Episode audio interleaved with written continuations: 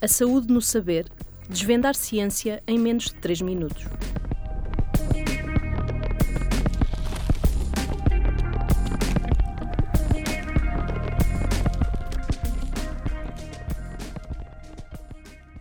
Paula Moreira, investigadora do Centro de Neurociências e Biologia Solar da Universidade de Coimbra, que irá responder ao mito: a demência é algo que só acontece à população idosa?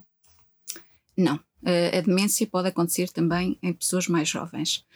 Um, eu vou dar como exemplo a doença de Alzheimer, que é a demência mais comum.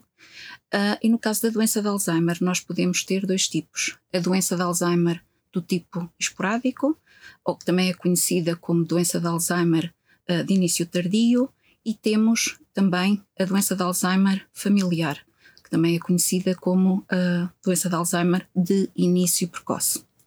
No caso da doença de Alzheimer esporádica, a idade é o principal fator de risco. Isto significa que, à medida que os anos vão passando, a probabilidade das pessoas desenvolverem uma demência do tipo Alzheimer aumenta progressivamente com a idade. Uh, no entanto, uh, no caso da doença de Alzheimer do tipo familiar, o que acontece é que, embora represente uma percentagem muito pequena do, da população com demência, menos de 1%, esta, esta demência afeta principalmente pessoas com, uh, portanto, na, nas faixas etárias entre os 40 e os 60 anos de idade. Isto porque, como o próprio nome indica, é familiar, portanto, há um gene que é mutado.